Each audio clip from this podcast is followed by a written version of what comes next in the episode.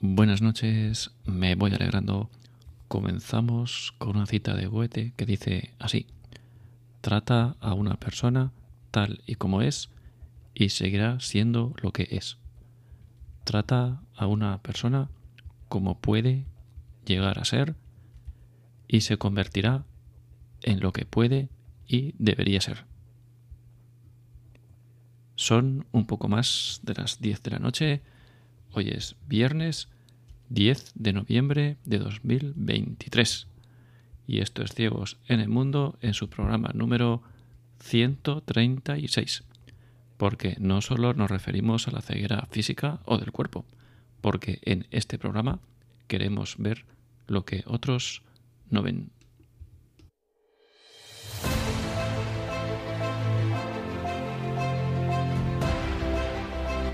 Ciegos en el mundo.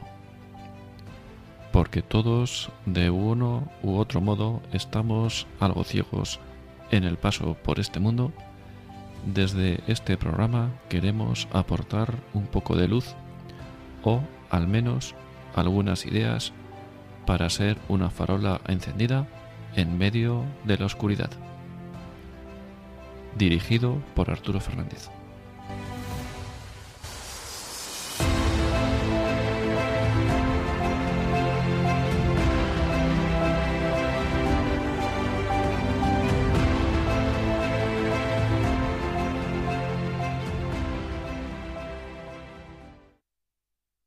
A todos, una vez más, un viernes más, alrededor de esta mesa camilla, ¿no? como solemos decir, de los viernes en Radio La Vendée, esta radio bueno, promovida por personas ciegas para todo el mundo, ciegos y no ciegos. Y hoy, pues, eh, bueno, os recuerdo también el teléfono, por si luego hacia el final alguien quiere intervenir o quiere comentar algo. El teléfono de España es el 91 060 70 93 o a través del programa de ordenador para los más eh, habituales. Y hoy, pues bueno, tenemos a nuestra corresponsal, como suele decir, eh, desde Cuenca. Tenemos a Carmen. Buenas Hola, noches. buenas noches. Buenas noches, Arturo. ¿Qué tal estás? Bien. Deseando de empezar el programa para escuchar a don José María. Fenomenal. Pues hoy tenemos con nosotros a nuestro invitado, efectivamente. Tenemos a don José María Yanguas, también desde Cuenca. Don José María, buenas noches. Muy buenas noches, Arturo. ¿Qué tal está? Pues muy bien, gracias a Dios. ¿eh? Terminando el día. Pues muchas gracias en primer lugar por su disponibilidad y por haber bueno, aceptado tan gentilmente ¿no? estar con nosotros en esta mesa camilla esta noche. Y en primer lugar, pues si le parece, para poner en contexto a nuestros escuchantes, pues si le parece, cuéntenos quién es don José María. Muy bien, pero antes de, con- de contar algo sobre mi vida, pues un saludo para todos los, los que nos escuchan este programa de Ciegos en el Mundo y, agradecer a Carmen eh, Usano que me, ha, que me ha invitado a participar, a participar en esta noche en el programa. Un saludo muy cordial para todos. Pues bien, eh, por dar algunas pinceladas de mis biográficas, mm, pues como comentaban hace un momento con Arturo, soy riojano, eh, nacido en un pueblecito de La Rioja, a, unos po- pocos kilómetros de, de la capital, allí mm, por el ya lejano 26 de octubre de 1947. He nacido en una familia de seis hermanos, cinco varones y una mujer, una familia sencilla, humilde, de virtudes humanas y cristianas, eh, monaguillo eh, desde la más tierna edad, apenas hecha la primera comunión, sino es que ya antes eh, eh, lo hacía. Mm, Comentaros que comencé los estudios en la escuela de mi pueblo, la- la pueblo natal, hasta casi los 12 años, y después inicié ya los estudios en el seminario de Logroño, donde cursé todos los estudios de- que preparan para ser sacerdo- sacerdote. La llamada del Señor pues, fue extremadamente sencilla, fruto del celo de unas maestras que me inculcaron eh, ya antes de la comunión el amor a la Eucaristía y podría decir que sembraron la semilla de la vocación sacerdotal en mi alma en una edad muy, muy temprana. Cuando me preguntaron ellas por primera vez, tenían un gran celo por las vocaciones sacerdotales. Si quería ser sacerdote, pues dije enseguida que sí, sin más comentarios ni más adornos. Mm, Estas dos santas mujeres pertenecían a, a un instituto secular, la Alianza de Jesús por María. la recuerdo con una enorme, enorme gratitud y con muchísimo afecto. Pues más tarde, pues el párroco y, un profesor del seminario, a quienes debo tanto, pues me ayudaron a perseverar en el camino emprendido. Y así, peldaño a peldaño, pues llegué, a, llegué al sacerdocio. Años felices en el seminario, 12 años. Fui ordenado sacerdote el 19 de junio de 1971, quedando incardinado en la diócesis de Calahorra y la calzada Logroño. Tras la ordenación eh, sacerdotal y un breve periodo de servicio pastoral en unos pueblecitos de, los llamados cameros en la Sierra de Logroño o pegando a Soria, recibí en 1971 el permiso del señor obispo, don Abilio del Campo, para estudiar filosofía y letras en la Universidad de Navarra. Y, y allí me fui. En 1976 obtuve la licenciatura en filosofía y en teología. Los estudios de esta última los había comenzado pues dos años atrás, cuando, en, paralelo a los estudios de filosofía. De 1972 al 78 y del 82 al 89 trabajé como capellán y profesor de teología para universitarios en distintas facultades de la Universidad de Navarra, periodismo, eh, biología, eh, pedagogía, filosofía, creo, y arquitectura, que creo que fue la última, colaborando durante un tiempo como confesor también en una parroquia de la ciudad. Bueno, eh, en 1978, si la memoria no me falla, obtuve el doctorado en teología y del 76 al 78 enseñé teología dogmática, interrumpido después por el servicio militar, en los últimos años en que los, los sacerdotes de las diócesis podíamos ser llamados pues para desempeñar ese oficio en el ejército. De hecho, estuve dos años, un año y medio en, Sevilla, en Cádiz y Algeciras. Después me desempeñé ya en la Universidad de Navarra como profesor de ética y de teología moral del 82 al, al 89, cuando en, este, en ese momento, en el año 1989, el señor obispo, entonces don Francisco Álvarez, me llamó para decirme que debía ir a Roma para trabajar como como oficial, en la congregación para los obispos. Y así lo hice, hasta mi nombramiento como obispo de Cuenca el 23 de diciembre del 2005. Y durante ese tiempo romano, tiempo también muy feliz, que representó para mí una experiencia inolvidable, pues fui profesor visitante de la Pontificia Universidad de la Santa Cruz, capellán de las religiosas, colaboré pastoralmente en una parroquia popular de Roma, Santa María de la Divina Providencia y con labor de confesionario la mañana de los domingos y de preparación de jóvenes durante la semana, jóvenes adultos para la confirmación. Una bellísima experiencia. Ya en 1991, estando ya en Roma, pues defendí la tesis en, filosofía sobre el pensamiento de un conocido filósofo, Dietrich von Hildebrand, un gran filósofo alemán, labor de enseñanza y de pastoral conjugada con las horas dedicadas a la investigación en materia de teología moral y de espiritualidad. Bueno, hasta que fui consagrado obispo eh, de Cuenca el 25 de febrero de 2006. En el seno de la conferencia episcopal, por dar algún dato más eh, y acabar esta presentación, pues he trabajado, he sido miembro de la Comisión para la Doctrina de la Fe, de la de los seminarios y universidades, y, del eh, Consejo de Asuntos Jurídicos. Bueno, y en conformidad con el, con el Código de Derecho Canónico, pues al cumplir los 75 años, pues presenté hace ya eh, un año y, un mes, presenté al Santo Padre mi renuncia como obispo de Cuenca, diócesis a la que he servido en estos últimos casi 18 años. Bueno, yo me quedaría aquí para no recargar demasiado este capítulo de, presentación eh, personal con un poco de rubor, siempre a uno le da un poco de vergüenza hablar de sí mismo y, en fin, es una vida común como la de tantos otros, en que, bueno, pues esto es, esta es la, un poco el, currículum vitae en el sentido más amplio, personal y sacerdotal y, y de trabajo intelectual. Fenomenal. Muchas gracias, eh, Carmen. Buenas noches otra vez, don José María.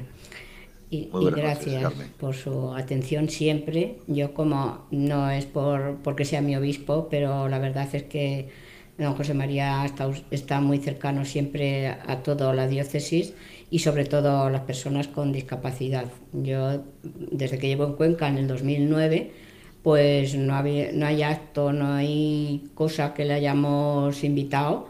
Algunas veces solamente con informarlo, él, él por eso piensa que soy un poco desvergonzada, solamente con invitarlo que vamos a celebrar misa el Día de los Discapacitados y dice, algo me quiere decir Carmen con eso, ¿eh? Digo, no, no, yo no he dicho nada, solamente para informarle, o sea, que le teníamos allí, siempre muy, muy dispuesto, no solamente con los discapacitados, sino con toda la diócesis. Y bueno, ahora paso a hacerle alguna pregunta. Una curiosidad, don José María, ¿por qué los obispos no son ordenados, son consagrados? Bueno, se utilizan habitualmente las dos, las dos fórmulas, ¿no? Quizás la más teológica, la más exacta, es decir, que son, que son consagrados, ¿verdad? Eh, de la misma forma que recibimos una consagración en el bautismo, recibimos una consagración ¿eh? en, la confirmación, también en el orden sagrado y en la unción, en la unción de los enfermos, también somos, también somos, digamos, de alguna manera consagrados. Eso va unido a la unción, ¿verdad? Que se recibe en el bautismo, la confirmación y el, y el orden sagrado. Por eso se habla de, cuando uno, se habla también de, en, cambio de cuando uno se, dice que se ordena de presbítero, ¿eh? no se utiliza, no se utiliza el, término consagrar, ¿eh? pero sí cuando se trata de los obispos. Sí, es muy curioso. Y ahora quiero, claro, como buena diocesana, que nos hable usted de la diócesis de Cuenca, que es donde ha desarrollado su ministerio como obispo toda, toda su vida como obispo, y eh, además con un año de prórroga. Se ve que el, Papa está muy contento y los diocesanos también con usted, que le está prorrogando. Háblenos de la diócesis de Cuenca. Don José María, háblenos de la diócesis. La consecuencia es muy... ¿Cómo no? Pues de la diócesis de Cuenca hablo con muchísimo gusto. Después de estos 18 años, creo conocerla un poquito, eh, desde luego mucho más. recuerdo, recuerdo, trabajaba en la Congregación para los Obispos y mm, los obispos cada cinco años tienen que presentar una relación sobre el estado de la diócesis, donde se pasa en revista toda la vida de la diócesis, en todos los aspectos. ¿eh? Hay como 20 capítulos en todos los diversos ámbitos de la vida diocesana. Y recuerdo que cuando el, prefecto de la congregación, que era el cardenal Re, pues me dijo que el Papa me había nombrado eh, obispo de Cuenca, pues eh, que se aceptaba, le dije que sí, después de un tiempito para pensarlo, pero me fui enseguida a ver, a, leer esa relación sobre la vida de la diócesis, ¿no? Y ese fue el primer contacto, el primer contacto serio que tuve. Y había estado, había estado en, en Cuenca en una ordenación, sacerdotal de un, de un joven sacerdote que yo conocía de los tiempos de Pamplona. Cuenca pertenece a, esa, ese, interior de España, de zonas bastante despobladas, con una densidad demográfica muy baja, eh, con una población eh, en buena parte envejecida, en relación con la demografía de, la provincia y de la diócesis. Es una diócesis eminentemente, eminentemente rural, con industrias también pequeñas, alguna mediana, grande, pero, pero fundamentalmente rural. Es una diócesis que tiene, coinciden los límites de la diócesis, coinciden con los límites de la provincia. Tiene, tiene como tres zonas mm, claramente diferenciadas. Pertenecemos, pertenecemos eh, como Guadalajara pues a la, a la autonomía de Castilla-La Mancha. O sea que somos parte somos Castilla y parte somos Mancha. La, la zona de la Alcarria, ¿eh? a la que Carmen pertenece, donde, donde tiene. Eh, eh, y, la, y la zona, esa zona es, eminentemente, eminentemente castellana.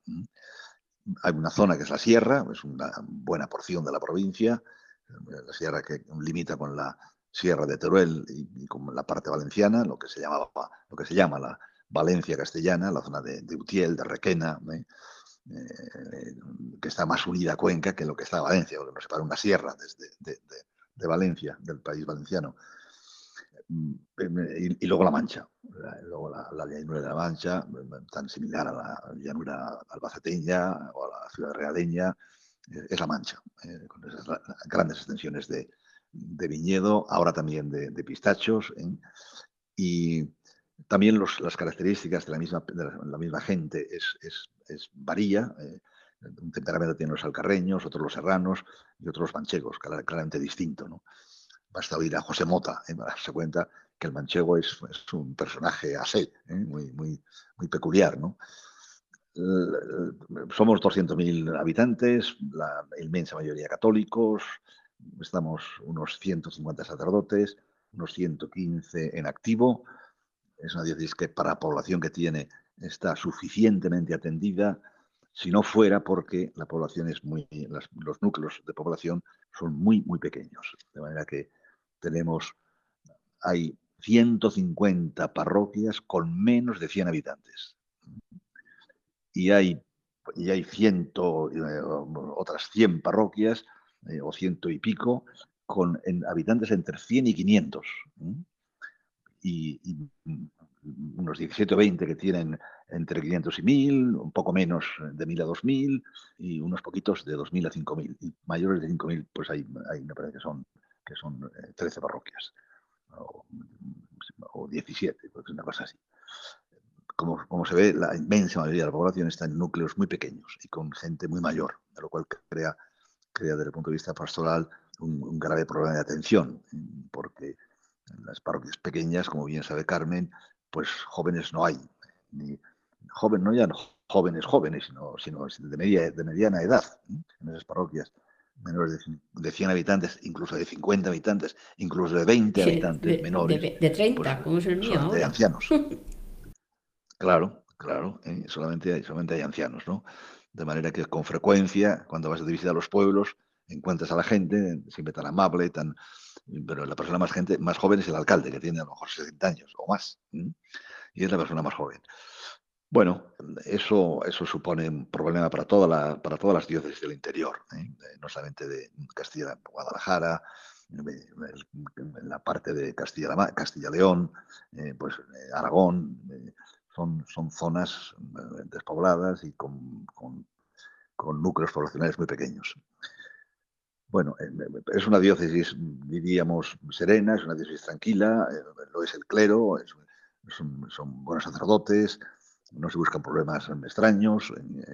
La gente, hay todavía una buena, un buen número de familias numerosas, fue para mí una gran alegría comprobarlo. La, la asistencia religiosa es, es todavía relativamente buena tenemos un seminario con 12 seminaristas mayores, que también relativamente es, eh, es una pobre abundancia, pero, eh, pero eh, proporcionalmente superior a la, a la media de las, diócesis españolas.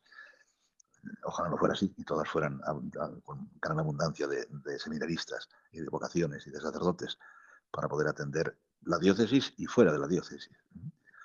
Bueno, es, eh, gozamos, tenemos una universidad, eh, que es un campus de la Universidad de Castilla-La Mancha. Eh, las relaciones con las autoridades siempre, de cualquier signo que sean, siempre, son siempre correctas, son siempre amables. Siempre es una ciudad pequeña, Cuenca, y es una diócesis en la que, en la que desde luego, un servidor conoce ya, conoce ya todos los núcleos visitados repetidas veces. Y la gente de la ciudad, pues nos conocemos todos y nos tratamos de la administración, la gente de la judicatura la gente de la, de la universidad. Es grato trabajar en, en Cuenca es, eh, por, por, ese, carácter, digamos que familiar, ¿eh? en el que todos somos conocidos y todos conocemos. Eh, hay un grupo de, tenemos ocho conventos de vida contemplativa, tres de carmelitas, es una diócesis, es un poco curioso el dato de que apenas, apenas, apenas tenemos presencia religiosa masculina. Solamente hay un grupo, de, una comunidad de padres franciscanos en Tarancón, llevan adelante un colegio, ahora ya la mayoría son ancianos, pero en fin, la titularidad es suya. Y es un dato, no, he sabido nunca por qué, porque tradicionalmente ha habido, ha habido conventos de las distintas órdenes, de las distintas órdenes religiosas hay, hay, hay, una actividad, eh, hay un buen, una buena actividad con jóvenes. Es, eh, por cierto, el día 18, el próximo sábado, dentro de ocho días, estrenaremos una, un musical dedicado al beato Carlo Acutis, este chico, este joven, joven italiano, que murió muy jovencito, con, pues, tenía 15 años o 16, no creo, no tenía más. Y, es una, una, obra estupenda, preciosa. Esperemos que mueva a los jóvenes a, seguir su camino de vida cristiana, con todavía con mayor decisión. Pero tenemos un buen grupo de jóvenes en la ciudad que se reúnen todos los martes, eh, tienen una, una hora de oración, cantan, adoran al Santísimo, se confiesan en gran número. Es una bendición de Dios. Y, así se, vio en la JMJ de, Lisboa, donde acudieron proporcionalmente, teniendo un número muy elevado de, de conquenses. Bueno, estas son algunas pinceladas, así que se me ocurren de repente, ¿eh? sobre, sobre la diócesis, de, sobre esta diócesis de Cuenca. Eh, estoy feliz de, haber trabajado todos estos años en, Cuenca, con, muchas alegrías, también, como siempre, con alguna, con alguna pena, como, es, como pasa a cualquier persona y trabaje donde trabaje. Pero dando gracias a Dios de haber podido desempeñarme como, como obispo en esta, en esta diócesis. Muy bien, Carmen, no sé si te satisface ya mm, tu curiosidad. Nos ha dejado sin preguntas, José María. Yo mm, le quería preguntar. pues, muy bien, muy bien. Le quería preguntar una cosa. Eh, aquí en la diócesis de Cuenca no ocurre como en otras diócesis que se cierran iglesias. Bueno, se cierran iglesias, por ejemplo, la de mi pueblo, porque en invierno no va nadie a misa. Habrá muchas, así que se cierran. Pero en otras diócesis, no sé si estoy yo mal informada, que incluso han tenido, o sea, han pasado a manos de las iglesias, a manos del, del, ayuntamiento o de otras entidades porque no hay manera de, poder sufragar los gastos que ocasionan. Aquí en Cuenca, ¿hay alguna iglesia, un templo así? Bueno, eh, ahora mí, desde, yo, si yo no recuerdo mal, la memoria no me falla, durante mi estancia en, Cuenca no se ha, no, no, no, ha tenido lugar ningún este fenómeno, ¿eh? de que iglesias hayan sido, digamos, eh, sean utilizadas para otros fines, ¿eh? después de haber sido, de haber sido deconsagradas o desconsagradas, porque las iglesias se consagran y también si se utilizan para otros, para otras finalidades hay que, hay que desconsagrarlas con un rito o bien se desconsagran con el, ya con el, con el uso, con el uso ya de otros, para otros fines, ¿no? Pero eh, yo creo que fue la, última, pero fue yo creo que antes de que yo llegara, la iglesia de la Merced, que era la iglesia, la antigua iglesia de, del seminario, que se convirtió en, una biblioteca espléndida, por supuesto, pero, pero antes, en los, en los años, claro, hay que tener en cuenta que Cuenca, en los años 50, a mitad del siglo pasado, pues tenía, un, tenía yo no sé cuántos habitantes tendría, pero 25.000, 20.000, eh, no sé, eh, pero, no muchos más. Y claro, había una gran cantidad de iglesias, ¿no? Que llevaban siglos, eh, dada la, fin, la decadencia de la economía española, pues siendo poco cuidadas, ¿no? Pues en el sentido de, reparaciones, de, de, renovar la, estructura, la fábrica de la, de la iglesia, lo cual las hizo mm, insostenibles. ¿eh? No, había forma de ponerlas de nuevo, de, darles un mínimo de esplendor. ¿no? Y por otra parte es que cada pequeño barrio tenía su iglesia. Entonces había un número desmedido de iglesias eh, respecto al número de habitantes. Y entonces sí que se hizo cargo la administración, el ayuntamiento o de algunas de las iglesias, que quedaron efectivamente desconsagradas. ¿no? La iglesia de San Andrés, la iglesia de San, Miguel, de varias iglesias. ¿no? no sé que se, ha dado más en un tiempo pasado, en un tiempo en que la estructura social de Cuenca cambió, ¿eh? porque salieron de Cuenca muchísima gente hacia Madrid, hacia Valencia, hacia Barcelona, ¿eh? y, pues sobre todo los pueblos se resintieron enormemente. Y, hablando de este tema ya, eh, don José María, háblenos, el domingo celebramos en España por lo menos el día de la Iglesia diocesana. Eh, ¿Qué celebramos más bien? Aparte de que hacer resaltar eh, la iglesia de cada diócesis, también el tema económico. Háblenos un poco del tema económico, cómo se financia eh, la iglesia concretamente en Cuenca, que imagino que será igual en todas las diócesis. Sí, sustancialmente, claro, hay, una diferencia entre las diócesis más pobladas, eh, Madrid, eh, Valencia, Sevilla, Barcelona, ¿eh? y las diócesis, más, más despobladas. Pero las fuentes de la financiación de la, de las diócesis son, de una parte, lo que los fieles destinan en la, declaración de la renta, en la famosa X, ¿eh? con los cuales no es, que, es que el Estado dé dinero a la Iglesia, sino que los ciudadanos dicen que de los, de los eh, de, lo que doy al fisco, quiero que una parte, que un, mínimo, que un tanto por ciento, el 0,7 se dé a la Iglesia o a otra institución benéfica, eh, social. Eh, mm, eso es el, volumen, la masa más grande de, dinero que la Iglesia recibe de los fieles. Después están, después están fundamentalmente, pues puede haber herencias, puede haber donaciones, puede haber, puede que sea la iglesia propietaria de algunas, de algunos inmuebles. ¿eh? En general son ruinosos, en general hay que invertir dinero más que, más que recabar dinero de ellos. Eh, los pueblos suelen haber, pequeños campos, pequeñas tierras que no hoy no tienen ningún valor, pues se dan, al medianero y no, no, repercuten económicamente. están las limosnas de los fieles, ¿eh? de, los, de las colectas y, y, poco más, y poco más.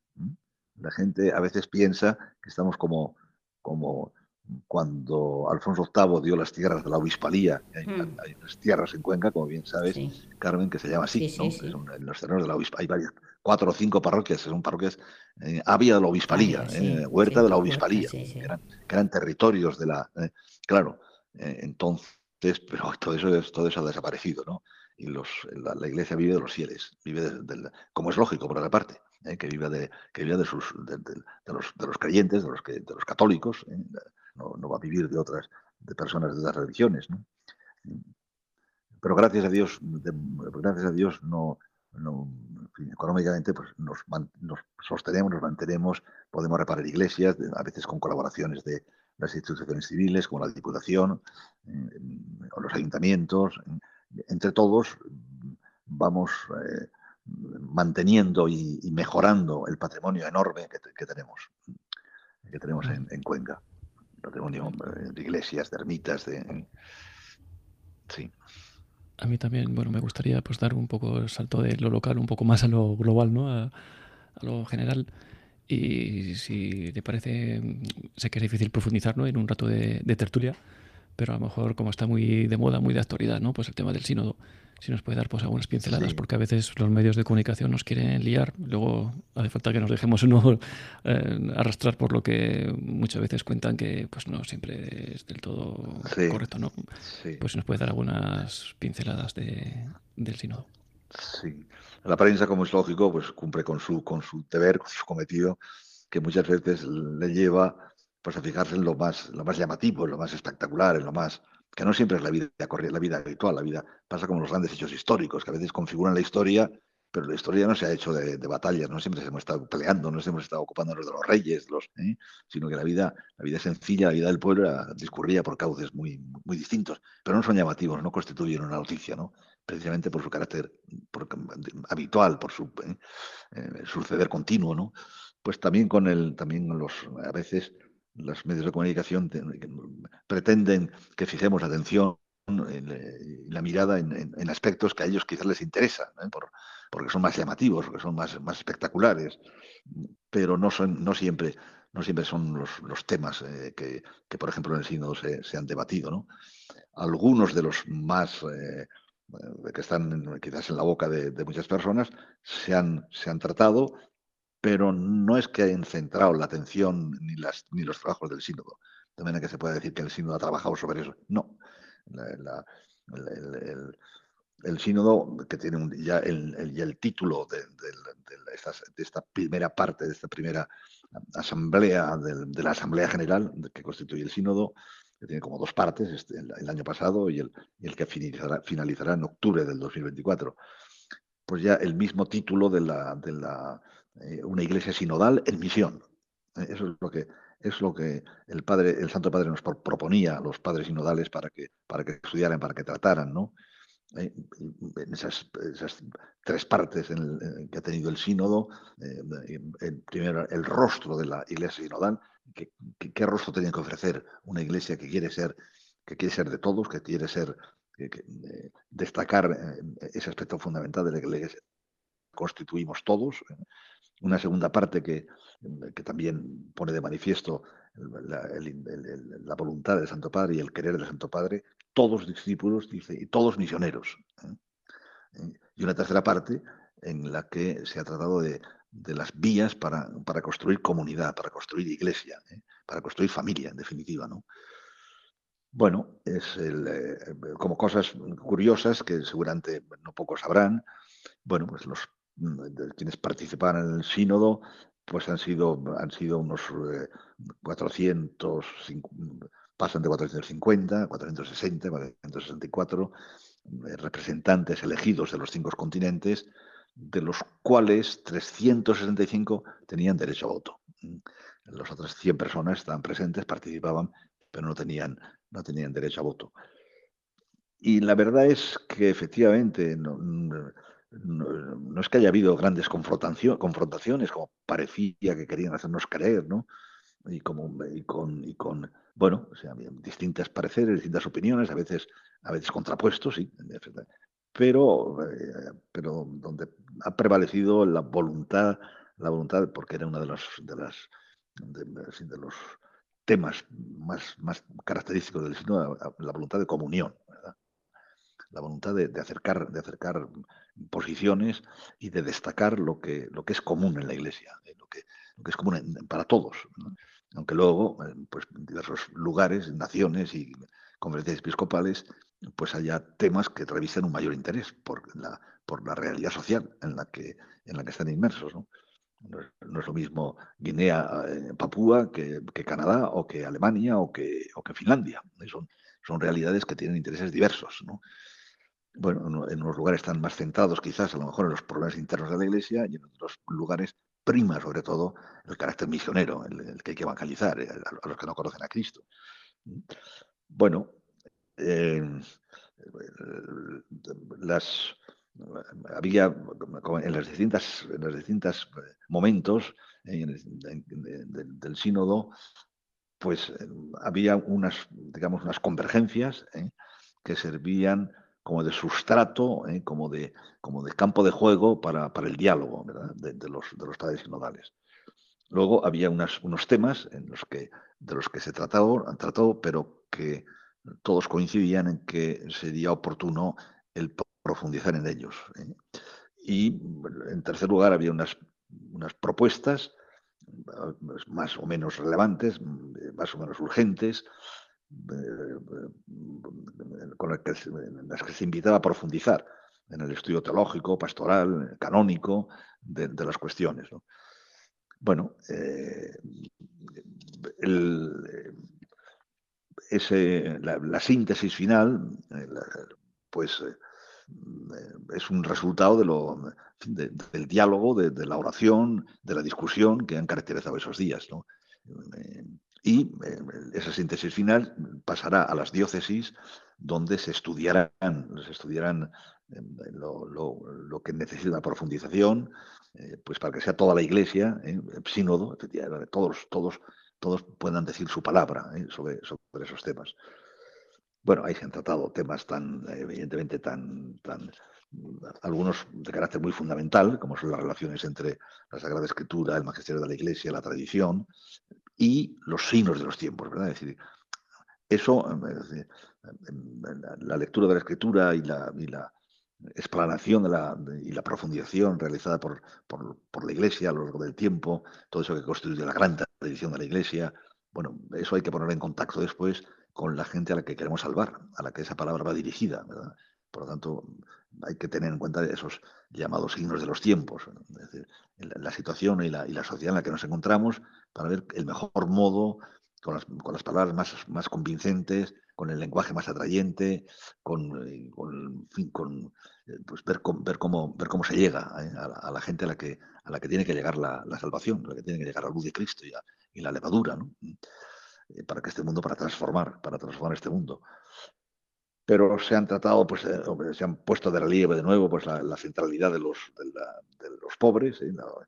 Recordando que la opción preferencial por los pobres está implícita en la fe cristológica. Se han estudiado pues, todos los temas relacionados con, de una parte con los, eh, con, los laicos, esa primera y la familia, esa primera iglesia, la iglesia doméstica. Se ha estudiado pues, todo lo que tiene que ver con las iglesias orientales, católicas, sus relaciones con los, con los otros ritos, sobre todo en estos tiempos, en estos momentos de tensiones, de divisiones, Ucrania, Rusia, eh, Constantinopla, eh, la, la, iglesia como servicio, dentro del cual pues, se han estudiado esas relaciones entre el carisma, entre los tones y la jerarquía y la autoridad, digamos, en la iglesia, pues cómo, cómo, cómo renovar estructuras, cómo repensar estilos de vida, cómo activar nuevas formas de servicio, cómo tener más cercanía con los, con los, con los más descartados, con los más pobres. ¿eh? Se ha estudiado, se ha visto y se ha hablado del, celibato, de los, de los sacerdotes, ¿eh? que necesita seguir siendo estudiado. ¿eh? Una vez que todos los padres sinodales han mostrado el aprecio por este don de Dios a la Iglesia, pero que también sabemos que no está unido eh, necesariamente con, con, el, con el sacerdocio, porque ahí están los sacerdotes ordenados entre los, entre los, entre los católicos orientales. Se ha estudiado el papel de la mujer en la dentro de esa iglesia ministerial de, servicio, eh, qué, qué, qué, papeles que, pueden, desempeñar las, pueden desempeñar las mujeres, eh, cómo, cómo, se insertan, cómo participan de esa ministerialidad de la Iglesia, cómo pueden servir. No se, aquí no se trata de poder, ¿no? se trata justamente de servicio, en la Iglesia si algo que cada vez está más claro es que no existe poder sino, sino es para, ser, para el servicio, ¿no? Es para el engrandecimiento de una persona, no es para ejercer tiranía sobre los demás, no es para imponerse, ¿eh? evidentemente. Es, es, un servicio y cuanto más alto es el, el Papa es el siervo de los siervos de, de, el siervo de los siervos. O sea que el título más alto, que es el de que es el del Papa, el Santo Padre, el, sucesor de Pedro, pues resulta que es el que más tiene que servir a todos los demás fieles, ¿no? Con su ministerio. Se ha insistido mucho también, pues, pero en fin, no, tampoco quiero alargarme, pues, que el formarnos sinodalmente y la idea de una iglesia sinodal, pues tiene como objetivo principal el, que el todo el pueblo de Dios pueda vivir plenamente su vocación bautismal. ¿eh? En el oficio, en la función que desempeñe, en el lugar en que se encuentre, en la familia, en el ámbito laboral o eclesial, social, intelectual, político, económico, da lo mismo. Pero eh, eh, formar a, todo el pueblo cristiano para que, para que armónicamente llevemos, llevemos la luz de, Cristo a, todos los hombres y a todas las estructuras de la sociedad. Bueno, eh, y por eso se, insiste cada vez más en, ese, en la importancia del, bautismo y en la importancia de, que la Iglesia, en primer lugar, y en primer lugar somos todos, eh, que es cierto que la Iglesia no existe primero y, luego la jerarquía, sino que está, está orgánicamente, estructurada. Pero el bautismo lo que nos hace es pueblo de Dios, a todos, por igual, con la misma dignidad y con la misma misión. ¿Eh? y con la, misma, con la misma tarea de anunciar el Evangelio. E, estaría común de todo bautizado, de todo cristiano. Bueno, etcétera. Estas son algunas, también algunas pinceladas sobre, sobre el sino último, ¿no? Eh, esa primera fase del, del sínodo, que se concluirá, repito, en, en octubre del, del, próximo año. Es un momento en que en que la Iglesia está llamada a crecer, en que los, todos estamos llamados a tomar conciencia mm, de la vocación que hemos recibido, eh, mm, cada uno, y de la misión que hemos recibido, y que es tarea de todos. La Iglesia no es, no es tarea de la jerarquía, no es, tarea, no es tarea de los sacerdotes o de los religiosos. La Iglesia, efectivamente, somos todos que formamos parte de ella por el gran sacramento del bautismo. Y en relación un poco con, con esto, ¿no? Eh, bueno, esto es una pregunta múltiple para que bueno, pues puede un poco contestar por donde cree más, más oportuno. ¿no? El Evangelio, ¿no? Pues es el mensaje del Evangelio es algo actual o es algo trasnochado, ¿no? Que se escribió hace unos dos mil años en otra sociedad, en otro momento y pues que hay que adaptarlo y hay que eh, cambiarlo, poner patas arriba o porque un poco a veces la sociedad ¿no? que, pues nos, nos quiere hacer un poco ir por este lado, ¿no? O incluso a veces también dentro de la propia iglesia, ¿no? Pues a veces hay diferentes tendencias, diferentes corrientes, que esto tampoco, bueno, tampoco es nada nuevo, porque de los primeros concilios pues había muchas cosas que dilucidar y qué tal, no, esto no es nada nuevo, pero parece que dos mil años después pues seguimos también un poco con, con, otros problemas a lo mejor, pero pues hay diferentes formas de entenderlo, o gente que quiere ir para uno para otro, ¿no? Un poco si nos puede contar si actuales, Arturo, ¿cómo está esto? Cada domingo que, cada domingo que predico, ¿eh? o bien en la catedral eh, cuando estoy libre, o bien en las visitas pastorales a los pueblos, me queda asombrado, asombrado de la, de la vigencia, de la frescura, de la lozanía, de la actualidad que tiene el Evangelio. Es que el Evangelio, el Evangelio toca, eh, toca la, realidad más viva del hombre. Es decir, aquello que verdaderamente nos distingue de todo lo demás, de todos los demás seres, de todos los demás. Hay problemas que son humanos, que no pasan nunca, y es a los que el Evangelio da, respuesta. Si uno lo lee despacito, ¿eh? no hace falta que se lo expliquen demasiado, porque lo entiende uno, uno entiende perfectamente al Señor, como lo entendían, como lo entendían los que le escuchaban. Y el Evangelio, la, verdad es, la verdad puede ser cada vez más conocida y cada vez, cada vez mejor conocida, ¿no? Pero, pero uno puede explicar mejor que, la suma de los ángulos de un triángulo son 180 grados, pero, pero eso es lo mismo hace 2000 años que hoy, que ¿eh? uno puede decir que la, que Cristo, Cristo es ayer, hoy y siempre, dice, dice el, apóstol, el apóstol Pablo. Cristo es el, mismo ayer, hoy y siempre. Es Cristo, es la vida, es, es el viviente, es el resucitado, es el Salvador, ¿no? Pero eh, estos días, insisto mucho, pero, pero ¿quién puede decir, quién, quién se puede presentar en este mundo o, o qué realidad como, como, la, como No alguien que aporta un poco de salvación, sino que nosotros profesamos a Cristo como el Salvador, eh, el Salvador porque no nos salva ni el dinero, que llega un momento en que no te sirve, pues, en fin, eh, no, te, no, te, sirve, no, te salva la belleza, que se acaba con el pasar de los años, ni el médico mejor del mundo, porque la salud se deteriora con el paso del tiempo, ni la sabiduría y la ciencia humana, porque llega un momento en que te quedas atrasado, porque las, nuevas generaciones. El único que efectivamente es hoy, ayer y siempre es, es Cristo Jesús, es Cristo, es, que es el Señor, es Dios hecho hombre que te dice, que te dice quién eres, que te dice de dónde vienes, que te dice a dónde vas, que explica al hombre lo que es el hombre, eh, sin el cual no nos, no nos eh, que, es, que, es, la verdad que hace posible la libertad, eh, que nos habla de fraternidad, de entendimiento, de comprensión, de disculpa, de perdón, que nos habla de, de una sociedad más unida, que nos, que nos, que nos habla de solidaridad, de subsidiariedad, de, de acuerdo, de, de, pues es una maravilla. Es que el Evangelio es, el Evangelio es, eh, es que es tan bonito, además de ser verdad, es que es tan bonito, ¿eh? pues si, viviéramos así, ¿no? Una, esa, imagen de, cristiano, de cristiana, de los ¿eh? ejemplos de, lo cual hemos tenido en, el último siglo, tantísimos, tantísimos. Antes me refería a este chaval, este chico, Carlo Acutis, en italiano, que, un ejemplo para los jóvenes, ¿no? De, cómo se puede conjugar el, ser joven con el ser cristiano. Bueno, es que, es que si no, no sé, si, si, no, si no se tienen las virtudes fundamentales cristianas, que pueden darse también en personas a las cuales la gracia de Dios asiste por otros caminos, pero ni siquiera se puede hablar de verdadera juventud. ¿eh? Hay, jóvenes que pueden ser viejos ¿eh? y viejos que pueden mantener el corazón joven como, como lo tenían a los 20 años. Pero que ha ganado en pozo, que ha ganado en serenidad, que ha ganado en, que ha ganado en paz, que ha ganado en, bueno, pues el, y luego, pues efectivamente, en, la, historia es maestra de la vida, la historia nos enseña que, eh, ya desde los primeros momentos de la vida de la Iglesia, eh, pues entre los mismos cristianos convertidos, pues había cristianos judaizantes, que no acababan de soltar las amarras del judaísmo y de la ley judaica, ¿eh?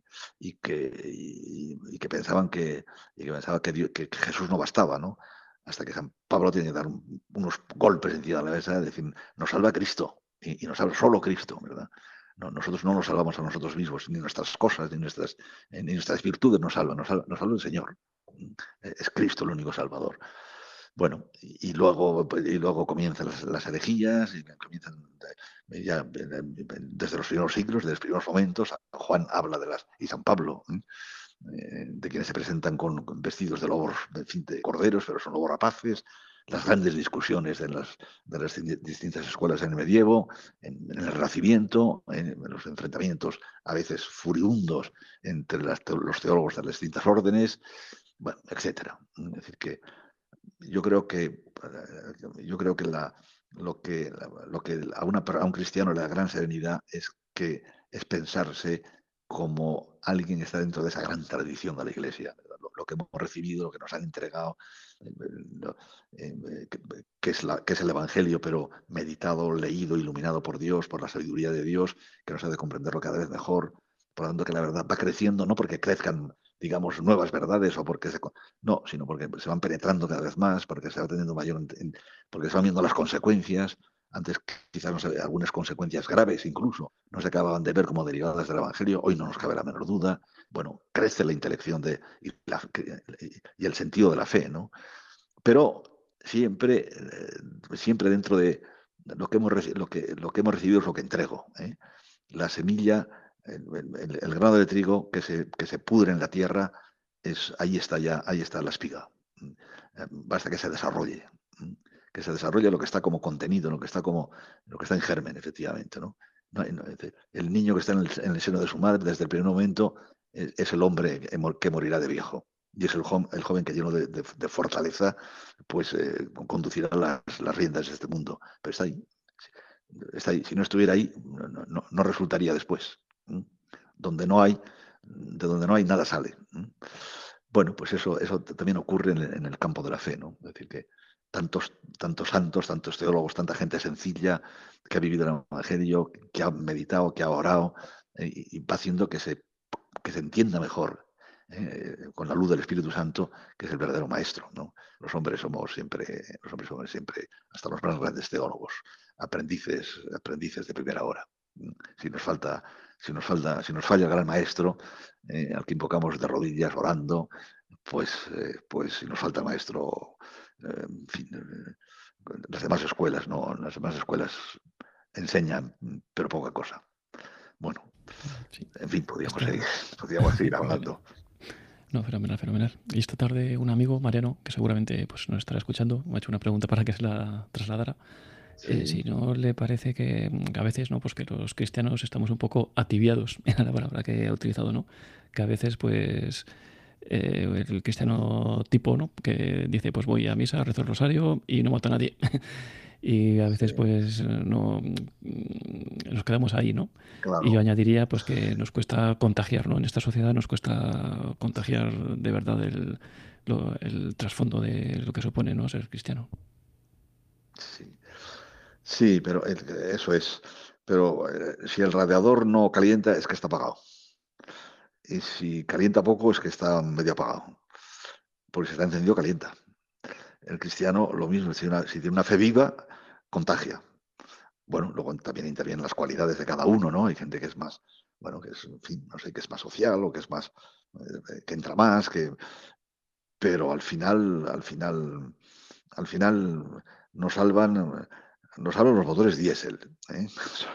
motores fiables, ¿no?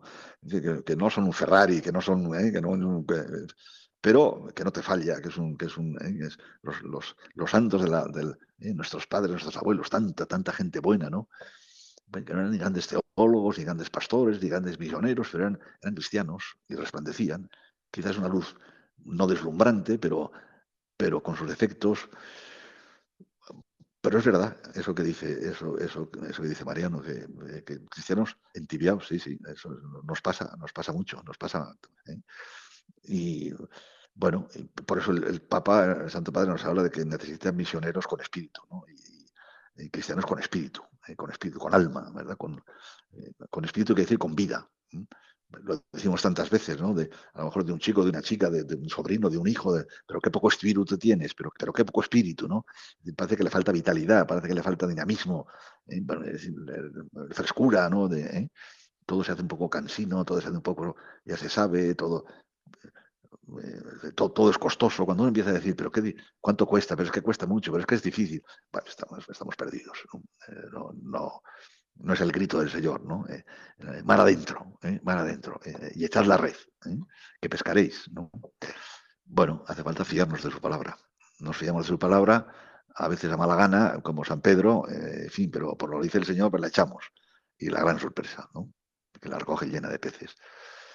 Pues fe, eh, pues fe es lo que es lo que necesitamos y es y es pues ese, conocer al Señor ¿eh? y al Señor se le conoce pues fundamentalmente en la oración, también en los libros, pero pero pero a veces hay enseñanzas hay enseñanzas que, matan, que no no, son no, no, no, te ayudan a crecer, ¿no? no son enseñanzas vivas, no son no es el conocimiento. Conocer a Dios no es como conocer como conocer los, los teoremas eh, de geometría o, las cosas de la ciencia. No, es, un conocimiento distinto, es otra, cosa. El conocimiento verdadero del que nos habla la Sagrada Escritura es un conocimiento amoroso. Y si no, no hay conocimiento. No, no. Quien nos conoce son nuestras madres. Y no es que sean psicólogas. Eh, no han estudiado psicología, pero quien mejor nos conoce, quien mejor nos conoce son nuestras madres. Porque son quienes, porque son quienes más nos aman. Y ven donde los demás no vemos, ¿no? Es verdad, es verdad, es verdad que, lo que necesita la Iglesia, eh, el Señor es de esos servidores buenos, fieles, eh, con, coraje para vivir lo que, lo que creemos, con coraje para anunciar lo que, lo que sabemos que es así y, para dar buen ejemplo. Y, brille vuestra luz ante los, ante los hombres, ¿no? para que vean vuestras buenas obras y glorifiquen al Padre Celestial. No nos importa que vean nuestras buenas obras, que nos aplaudan o no, sino que glorifiquen pero en fin, no sigo porque si no parece que estoy dando una meditación en vez de una charla de... pero sí, estoy de acuerdo. fenomenal, fenomenal, Pues me parece, aunque nos vamos a ir un poco más de las 11 de la noche, abusando un poco de su amabilidad, em, para abrir micrófonos de la gente que esté por aquí, por si quieren comentar alguna cosa. Por supuesto, muy bien. Tenemos a Consuelo desde Albacete. Consuelo, buenas noches. Hola, buenas noches. La verdad es que ha sido... Buenas noches, de nuevo, Consuelo. Maravilloso. Eh, yo también, pues, como Carmen y como Arturo, eh, también soy ciega, pero la verdad es que hago mucha oración. Debería de hacer más, pero hago mucha oración. Porque tengo a mi marido enfermo, no salgo apenas de casa y la verdad es que tengo tiempo para, para el Señor y, sí que me preocupa mucho eh, el, que, que, el que voy a misa y, y no hay un respeto. Lo que, a ver, o no, a lo mejor no es la palabra, pero no hay un respeto de que termina una misa y al terminar la misa la gente no guarda un respeto para que la gente que quiera orar, pues ore. Eh, eh, mm, es, como que vamos al teatro y ya hemos terminado la, función y ya, bo, bo, bo, todo afuera. A mí eso, mm, para mí, queda mucho que, que para, para, para, hacer, porque tenemos que pensar que estamos ante el Santísimo y que debemos tener un respeto, no por mí ni por los demás, sino porque está allí Él tan maravilloso que se merece salir con silencio y, con esa devoción y maravilla. Por, lo menos yo lo siento así. Y también mm, pienso que nosotros los ciegos, como no nos distraemos mirando quién va más vestido, menos vestido, más guapo, menos guapo, lo vivimos desde dentro. Entonces es algo que se siente muy profundo. Y, y no, no, nos fijamos más en esto que, la gente, no, para mí, no respeta. Entonces, mm, me duele y lo comento con los sacerdotes, mis, párrocos. Y me dice, lleva razón, Consuelo. Mm. Y, eso siempre mm. rezo porque la gente no solamente lleva ya a rezar un rosario, bla, bla, bla, bla, bla, sino que lo viva. Le pido a Dios que lo viva porque no está todo en rezar un rosario de prisa, hay que sentirlo dentro del corazón, sino para mí, eh, desde la ceguera de los ojos, pero mm, ofreciéndome a Dios y que Él sea quien trabaja en mí, eh, pues la verdad es que mm, me duele la, forma. Y otra cosa que también me duele mucho, que lo, y que lo comento mucho con mm, mis sacerdotes de mi parroquia y con, don Ángel, pues la verdad es que les digo que cuando salimos de la iglesia eh, ya vamos de bandada, y no se sigue llevando ese, ese amor afuera, el perfume que debemos de compartir con los demás. Porque si vas eh, atropellando, no puedes llevar el perfume de Dios. Pienso yo. Gracias. Sí. Bueno, muy bien. Muchas gracias por, esas palabras, eh, Consuelo. Muchas gracias.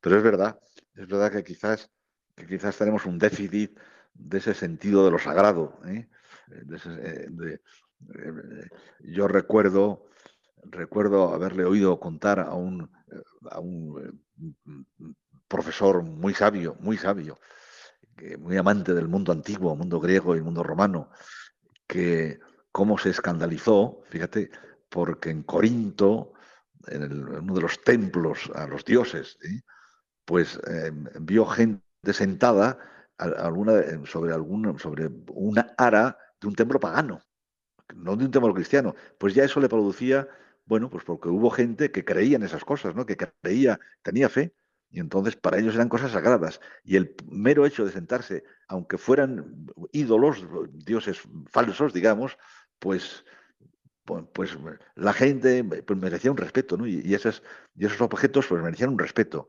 Y el ver, y el ver gente, pues le, producía, le molestaba, ¿no? Eh, no digo nada cuando se trata del templo de Dios, cuando se trata de la habitación de Dios, del, lugar en que el Señor nos espera y el Señor nos congrega a, su iglesia, ¿no? Para ofrecer sobre todo el sacrificio de Jesús.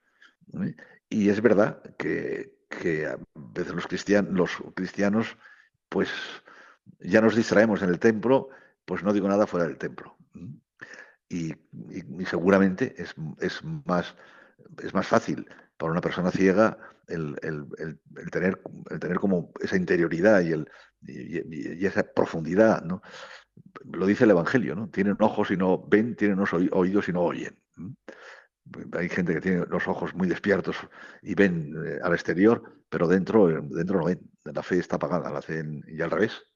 Hay personas que por lo que sea han quedado privadas de la vista o desde el nacimiento o, después, con el paso de los años, pero los ojos de la fe los tiene muy abiertos y tiene una sensibilidad mayor. Mm, pues es verdad, eh, es verdad.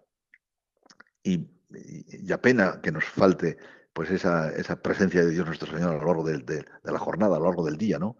Eh, que debería ser, no digo un diálogo ininterrumpido, que ojalá lo consiguiéramos, pero al menos eh, de ese, de ese cuando, daba meditaciones a críos pequeños, charlas a los niños pequeños, pues les decía, nosotros no somos como los camellos.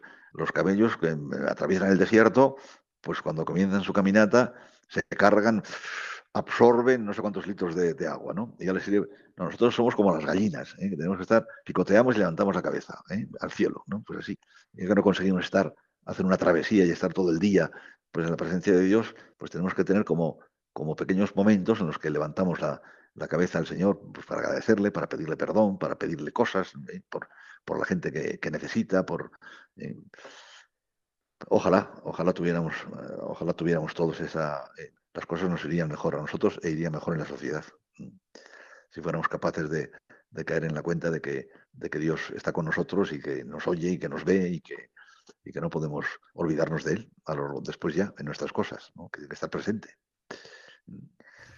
Muy bien, pues muchas gracias. Consuelo. Tenemos a Juan Gabriel desde Córdoba. Hola, buenas noches. ¿Me oís bien? Buenas noches, Juan Gabriel. Muy buenas noches, Gabriel. Pues nada, don José María, yo simplemente eh, darle las gracias por haber eh, aceptado la invitación eh, que ha hecho a través de Carmen. esta radio tan humilde, pero que yo creo que la hemos recibido con mucho cariño. Y solamente le, le preguntaría una cosa nada más, porque me ha encantado el recorrido que nos me ha hecho por Cuenca, que no la conozco, pero como si lo hubiera visitado. Sí. Y, solamente me gustaría que, ¿qué libro nos recomendaría para, para como lectura espiritual? Uf, un, libro, ay Dios mío, un libro, recomendar un libro es, es muy difícil. Mira, lo pongo. Eh, hombre, desde luego, desde luego, desde luego te recomiendo el Evangelio. ¿eh? El Evangelio, pero leído despacito, ¿no? Como, como, eh, como se toma el café, el café bueno. ¿eh? No, se toma de un, de, un, sorbo, ¿eh? o, no se toma, no se toma un coñac bueno o un oporto bueno de un sorbo, como si fuera, como si fuera, ¿eh? no, hay que saborearlo ¿eh? y, hay, que dejar que nos hable el espíritu, despacito, se lee despacito y un, trocito, y se deja que, y si luego quieres leer, pues, pues los grandes, los grandes maestros, pues, la, pues, fin, la, pues leer a San Agustín, en las confesiones de San Agustín, o leer, o leer a Santa Teresa, a Santa Teresa de Jesús, o leer a Santa Teresita de Niño Jesús, que es una delicia, que es una delicia, pues eh, no te doy uno, te doy tres, pero es que podía darte tres mil, ¿no? ¿Eh? Tres mil libros que... pero en fin, esto es comida sólida, esto es comida como gente para ti, como, como tú, ¿no? Gente, gente que sabe que, eh, que no se conforma con, con unas sopitas de leche, ¿no? sino que le gusta una buena paleta de cordero, ¿eh? regada con un buen, con un buen, eh, con un buen vino, ¿no? Eh, pues eh, los grandes santos, pero luego hay infinidad de libros, infinidad de libros. depende de la edad, depende de la, de fin, de la formación que tengan, depende del, estado de ánimo que tengan. Ayudan mucho las biografías.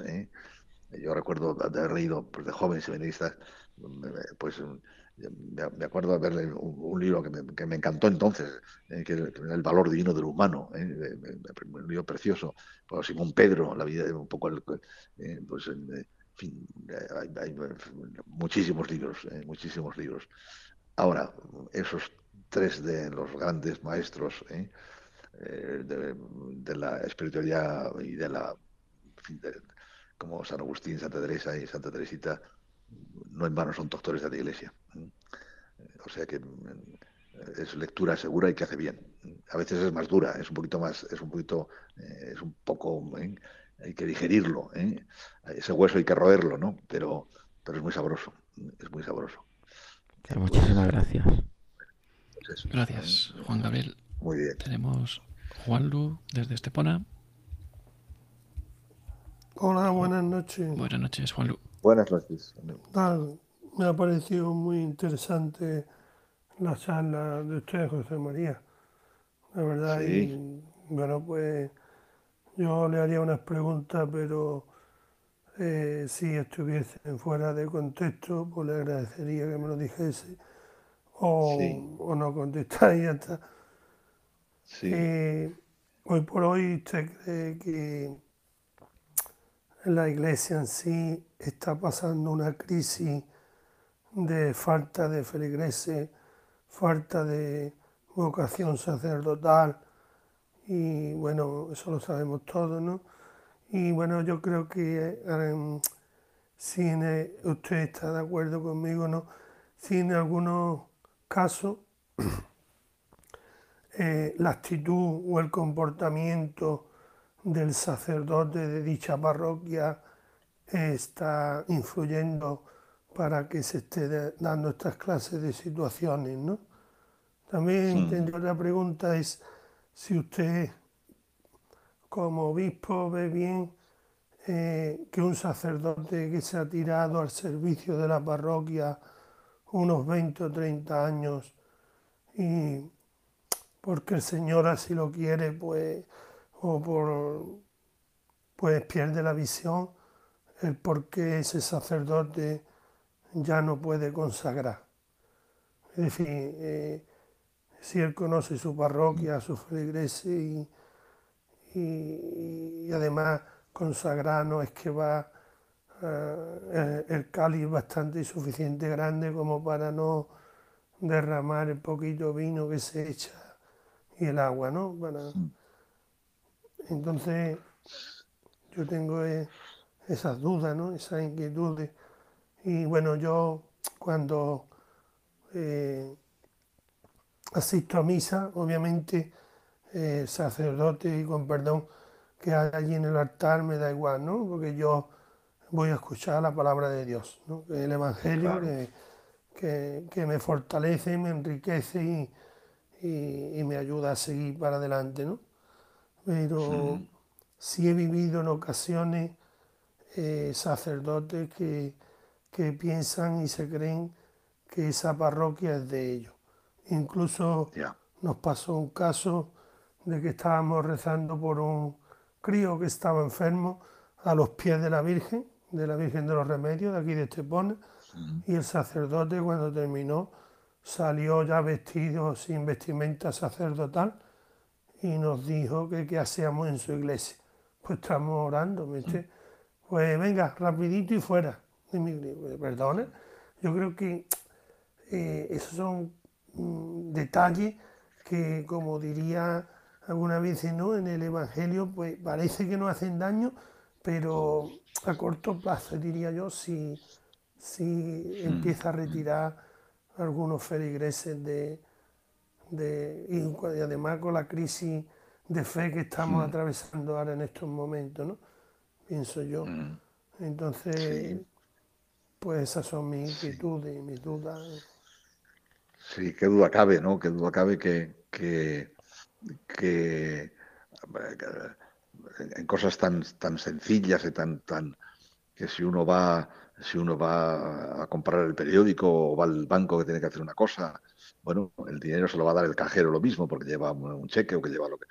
Pero si es distinto encontrarte una persona que no te saluda, una persona que, que, seca, que no te, en fin, que ni siquiera te mira o ni siquiera a encontrarte una persona amable, una persona que, eh, pues, que se interesa por ti y que procura, pues claro, siempre, pues también pasa ¿no? con los sacerdotes, claro que los pastores eh, que, los pastores es importante que, sea buen pastor, que sea buen pastor y que tenga esas cualidades y que tenga esas virtudes sociales, eh, del buen trato, de la educación, de la gentileza, del, hacer favores, del, ser una persona eh, que, empatiza enseguida con los fieles. Pero luego están nuestras, nuestras miserias, ¿no? Tantas veces nos gustaría a todos, pues nos gustaría pues, ser más amables con los demás, pues, pues no contestar así, así pues un poco violentamente en fin, a la menor contradicción y, no lo logramos, ¿no? Pues, pues, eh, pero bueno, de todas formas, es lo que dices, claro, que es, y, es verdad, que, que, también el modo de ser del, sacerdote pues contribuye a, recibir más fácilmente la palabra de Dios o, fin, o, a, ser más, más, más duro ¿eh? en, el en un terreno menos favorable para recibir la semilla, ¿no? es verdad, es verdad. Luego, no, no, sé si he entendido del todo bien lo, de, lo de la consagración, ¿no? porque un sacerdote pues siempre puede, si es sacerdote, mientras no sea privado eh, por la iglesia, eh, pues pero siempre, uno es siempre sacerdote hasta que se muere. ¿no? Lo que pasa es que si puede, puede haber situaciones, pues por, bueno, porque hay unos delitos eh, que, que, la iglesia pues hace que, te, que, no puedas ejercer el poder que tienes, ¿no? poder de, consagrar o el poder de, te priva de, unos, de, unos del ejercicio de unos poderes, ¿no? No, no sé, pero tendría que conocer más, más directamente el caso para poder dar una respuesta, una respuesta más adecuada, ¿no? Pero en general, en general, en general, yo diría con, con relación a los sacerdotes que, que a nosotros nos interesa que nos llegue el agua limpia, el agua potable, el agua que se puede beber, aunque la acequia por la que nos lleve no sea bonita, no sea la más adecuada, no sea la más, ¿eh? pero que nos llegue, que, nos, que nos transmita la, vida de la gracia, ¿no? ¿Eh? Bueno, si además la acequia pues es, de flores y pues mejor que mejor, ¿no? Pero aunque no lo sea, lo que nos interesa es que el agua nos llegue, que el agua de la gracia, que el agua de los eh, que nos traen los sacramentos nos llegue, ¿verdad? Lo mismo que el médico puede ser, lo que nos interesa es que nos cure, si además es simpático y además es una persona es una persona pues eso jovial y es una persona pues mejor no, pero lo que queremos sobre todo es que nos cure. Y, la pasa como, en la iglesia santa como la medicina es buena en, general. Un, médico puede usarla mal y puede abusar pero pero no deja por eso de la medicina de ser buena. El que no la utiliza bien es, es el médico pues también el sacerdote que es ministro de las cosas sagradas y que debe ser un hombre de Dios pues a veces no estamos a la altura. Y entonces a veces en vez de construir, pues, pues un poco, pues un poco tiramos el muro, en vez de, en vez de edificar. Muy bien. Sí, esto me parece interesante. No sé si te ha respondido, pero bueno. ¿eh? Yo, yo, creo que Juan Luis se refería a un. yo no conozco el caso, pero yo creo que se refería a un, una persona que es sacerdote y que después de 20, 30 años, pues pierde la vista y, por lo que yo he entendido como que deja de como que no puede no le dejan consagrar o algo así es lo que me parecido entender sí, sí, eso, eso, eso es lo que quería decir Juan Lu eso es lo que quería decir usted sí sí sí sí sí sí claro que puede consagrar por supuesto que puede consagrar si no consagra será por otros motivos, pero no por perder la vista. No, no, no tiene nada que ver. ¿eh? Si uno pierde la vista, pues, eh, pues eh, o, bien le dice, otra persona le dice las palabras y él las va repitiendo, o, si él las sabe de memoria, pues las sabe de memoria y consagra, claro que sí, por supuesto. Por A no ser que tenga una, una, prohibición por parte de la Iglesia, que no será el caso. Ajá. ¿Y usted podría hacer fuerza a la hora de... Es que aquí los que nos reunimos, pues somos ciegos de, vista, ¿no? Pero lo mismo eh, vemos mucho mejor que otras personas a través del corazón, ¿no? Como se suele eh, ver en ocasiones.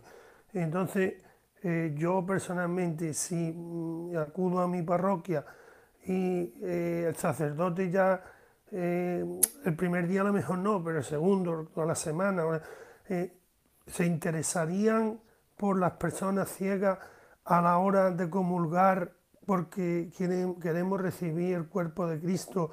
Y para nosotros es un poco complejo llegar hasta donde está el sacerdote eh, ofreciendo el cuerpo de Cristo, se podría llevar a cabo algún método o, que el sacerdote se acercara a, la persona ciega o, inválida o con algún problema. Claro que lo puede hacer, claro que lo puede hacer y se hace, se hace muchas veces, se hace, yo, lo veo que lo hacen y yo mismo, ¿no? Es una persona que va en silla de ruedas o una persona anciana que, que ya sé que, pues voy yo a la, ¿eh?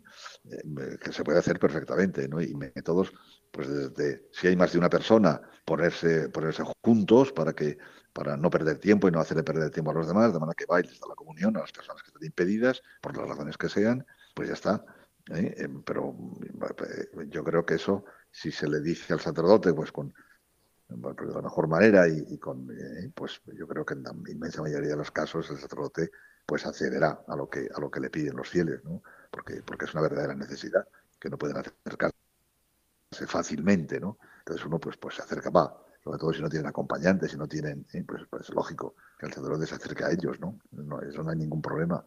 Y, yo creo que es cuestión pues de, plantearlo y de decirlo, ¿no? Eh, de pedirlo. Pues, por favor, podría, pues, yo, me pongo siempre en el mismo sitio, procuro poner en el mismo sitio, o, lo que, o lo que fuere, ¿no? O uno levanta la mano, no, no sé, de mil maneras, ¿no? Puede, puede, eh, puede hacerse para que para que el sacerdote se dé cuenta de que hay una persona que necesita que se acerque a él, ¿no? Eh, sí, yo creo que eso es fácil. yo que yo que estuve en Guadalajara y en la parroquia San Antonio que, que solo tiene una cruz de madera y dice menos es más y eso estoy lo cierto. El Padre Jesús recuerdo si se acercaba a nosotros y, y nos ofrecía el cuerpo de Cristo. Claro, lo más fácil es hablar con, el, sacerdote y comentárselo y lo más fácil, y, si no se le olvida, pues que, como bueno que es también, pues se le puede olvidar en ese momento, pero lo más normal pues que se acerque o que hay flexibilidad. Lo hacen, en general yo creo que son que son que es que los sacerdotes lo hacen. A lo mejor en algún caso, pues por lo que sea, pero si se le acerca a uno y se lo comenta, pues yo creo que lo hará con mucho gusto. Y una cosa también interesante, una persona... Por último, José María, ¿usted cree que las cofradías y las hermandades eh, son un beneficio eh, para la iglesia o en ocasiones es un prejuicio, es algo como que enturbia un poco la imagen de la iglesia. No, en general no tiene en general, en general son el Papa está insistiendo mucho, ¿no? En que la, en, el, en el bien que suponen las cofradías, ¿no? Para la gente y es una expresión es una expresión de la piedad, que también se puede deformar, que también se puede, pues claro, que como todo, hasta lo más grande y lo más, y lo más sagrado se puede, se puede, se puede deformar, ¿no? Pero en sí mismas, por eso también hay que, enseñar a las cofradías, sobre todo a las, juntas directivas, pues, eh, pues el sentido de lo que es. Yo ahora, cuando se crea una nueva hermandad, yo siempre me reúno con ella media hora, tres cuartos de hora, para explicarles los estatutos, explicarles qué es una hermandad y lo que se espera de una hermandad, ¿no? Y la gente lo entiende muy bien, después nos cuesta como a todos, ¿no? Eh, y una hermandad a lo mejor de 3.000 o 2.000 eh, hermanos, pues, pues desde luego no todos son practicantes y todos son súper creyentes, ¿no? Pero tienen una, una lucecita encendida, que es el, cariño a la Virgen, que es el cariño al Señor, a un paso de la vida de, de, la pasión del Señor. Bueno, pues eh, no apagarás la mecha que humea, ¿no? Pues si, si, si es pequeñita la luz, pero está encendida, pues bendito sea Dios. Hay que procurar que vaya creciendo esa luz y que vaya, la fe vaya aumentando y que no se quede solo en una devoción como exterior, ¿no? Y, eh, sino que, que, sea verdadera fe, pero en sí mismas son un bien, por supuesto. Yo prefiero que en Semana Santa estén en, la procesión el día de Viernes Santo que no que estén en la playa. Me, parece muy bien que descansen, si quieren, pero, pero, eh, pero me parece que me, gusta más que estén en la procesión. ¿No te parece, Juan Luis? Muchas gracias, eh, Juan. y una cosa, una cosa, una pregunta también que alguna vez pues, nos ha surgido también la, duda, ¿no? Si una persona con discapacidad en general y, en concreto pues con discapacidad visual, ¿no? Eh, ciego, pues si podría ser sacerdote o a la hora de, ¿no? pues de sacerdote o ser religioso, ¿cómo está el asunto? que alguna vez hemos tenido alguna duda aquí. Desde luego, no, no, sabría decir exactamente, desde luego yo he conocido sacerdotes ciegos, lo que no podría decir si eran ciegos cuando se ordenaron. Claro, Eso es, hombre, tienen una mayor dificultad, pues por, pero en sí mismo, en sí mismo, mm, no, desde luego no es una, no es una dificultad, digamos, insuperable. ¿eh? Pues porque, bueno, pues ahora se maneja uno con el braille, yo veo a Carmen cómo se maneja con el braille, y digo, pues es una cosa estupenda, ¿no? Eh, lee, lee con su, ¿eh? y seguro que hay textos, que, que hay misales no tan a lo mejor reducidos en cuanto a volumen, pero, pero en braille que se puede, que un sacerdote ciego lo podría utilizar, pero no sé, ahora mismo no daría una respuesta de la cual no estaría cierto. Sí, sí, no, pues eso, pues claro, es cierto que te limita y no puedes a lo mejor pues, ir a atender pueblos, no puedes estar, pero claro, otras muchísimas cosas. Bueno, pero, hay, pues pero hay muchas cosas, pero puedo confesar, yo, he conocido varios sacerdotes estupendos, vamos, ciegos, pero pero que, vamos, que trabajaban como trabajaban estupendamente. Estupendamente. Y a la última persona, para no mm, alargarnos más, tenemos a Mariluz. Tenemos que irnos a la cama a dormir un poco. sí. Mariluz, buenas pues noches. Hola, buenas noches. Pues nada, yo le doy las gracias por estar aquí y yo tengo una experiencia positiva en el sentido en mi parroquia mm, encuentro mucha colaboración conmigo. Sí, sería más fácil que me pusiera en el primer banco y el sacerdote me lo llevara, pero aunque no me pongo ahí, es muy raro que no venga una persona y me lleve a comulgar, o me acompañe a salir, o me lleve a mi casa. Encuentro mucha colaboración. Mm. Estupendo. Y una curiosidad. Yo de, pequeña visité Uclés y había ahí un seminario ¿Sigue habiendo seminario ahí o no? Sí. No, no, no, ah, no está. Lo, trasladamos hace unos años aquí a Cuenca, porque el número de los alumnos era pequeño y mantener el, plantel de profesores resultaba, resultaba muy extraordinariamente caro y no podíamos sostenerlo. Y luego había muchos menos. A lo mejor cuando estuvo usted había 100 o 200, ¿eh? pero en los últimos... Aparte de que la, de que la situación... Yo estuve en el seminario menor, seis años, cinco años, pero la situación hoy es, muy distinta, es muy distinta de... Eh, pero en fin, sobre todo que es que mantener o se tiene el seminario y salen, a, las clases fuera del seminario, que es lo que suele ocurrir, pero mantener un plantel de profesores solo para los pocos seminaristas pequeños que suele haber, pues es completamente desproporcionado. Entonces, lo que se hace habitualmente es que los chicos mm, van a, las, clase, pues al, pues al instituto, al colegio, donde según la edad que tengan, ¿no? Y luego tienen el resto de la formación y, es el seminario, claro, y viven en el seminario. Como si hubiera una familia que tiene que ir a las clases fuera del, hogar, ¿no? Fuera de la familia, pues lo mismo. Sí. Pero ya hace unos, hace unos 8 o 9 años, al menos, que, que, que ya eh, dejó de ser seminario. Lo trasladamos aquí a Cuenca. Pues gracias, Mariluz.